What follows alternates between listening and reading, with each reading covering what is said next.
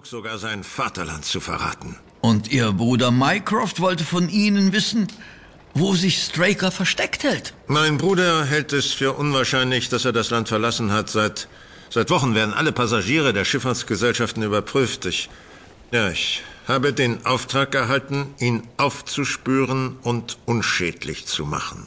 Und zwar endgültig. Endgültig? Aber Holmes, was verlangt man denn da von Ihnen? Holmes. Wir verbrachten einige Tage in ruheloser Untätigkeit.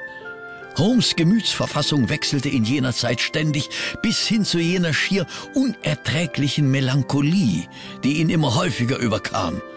Und gerade in einem Augenblick, in dem wir schon nicht mehr damit rechneten, kamen die Ereignisse ins Rollen. Der kleine Jerome Lipsky, einer von Holmes Baker Street Boys, war es gewesen, der am Bahnhof von King's Cross eine Gestalt in einem Kapuzenmantel gesichtet hatte.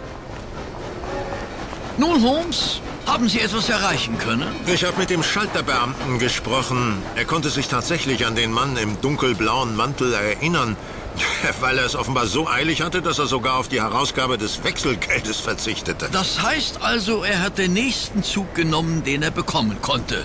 Aber dann ist er ja auf und davon. Ja, sozusagen. Stryker hat im Moment einen Vorsprung. Aber wir wissen nun wenigstens zwei Dinge. Erstens, er befindet sich noch immer in England. Und äh, zweitens?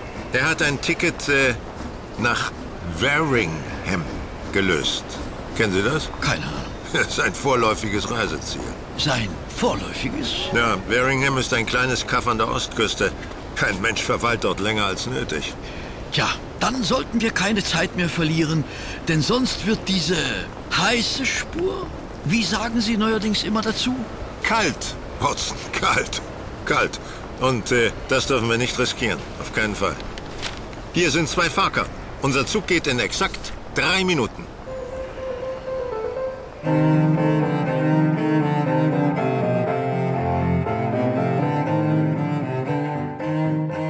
Da waren wir also. Wieder einmal in einem Zug in Richtung Nordengland. Und obschon wir das Reiseziel kannten, war es eine Fahrt ins Ungewisse. Wir erreichten Waringham, als es bereits zu dämmern begann. Fernab des Bahnsteigs erblickte Holmes eine Bar, in der sich die Droschkenkutscher herumtrieben. Wir kamen ins Gespräch mit einem gemütlich wirkenden Kutscher, der für ein paar Schillinge von einem Fahrgast berichtete, den er am Morgen in Ensum abgesetzt hatte, einem kleinen Dorf an der Küste. Die Beschreibung passte auf Straker. Holmes zahlte dem Mann einen fürstlichen Preis dafür, dass er seine Droschke noch einmal in Gang setzte. Wir entzündeten die Laternen, die uns den Weg über holprige und verschneite Pfade entlang einer schroffen Küstenlandschaft wiesen. Das kleine Dorf Ensum lag im Schutz einer Senke.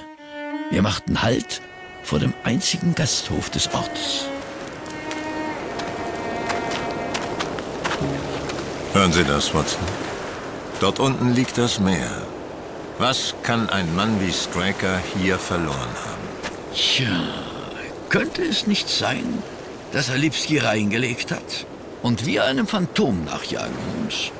Möglicherweise war genau das Strakers Absicht. Er hat uns hierher gelockt, um uns aus dem Weg zu schaffen. Es gibt genau eine Möglichkeit, das herauszufinden. Tja, gehen wir hinein und sehen wir, was uns erwartet. Was uns erwartete, waren eine gemütlich eingerichtete Schankstube und ein untersetzt wirkender Wirt mit melancholischem Gesichtsausdruck, der seine Tochter anwies, sich um unsere Wünsche zu kümmern. Sind Sie mit Ihrem Zimmer zufrieden, Mr. Holmes? Sie auch, Dr. Watson? Oh ja, ja, ja, durchaus, durchaus. Äh, Ich bin sicher, es wird ein angenehmer Aufenthalt werden. Nicht wahr, Holmes? Ja, ja, absolut, absolut. Darf ich fragen, was nun, was Sie in diese Gegend treibt? Eine Verabredung.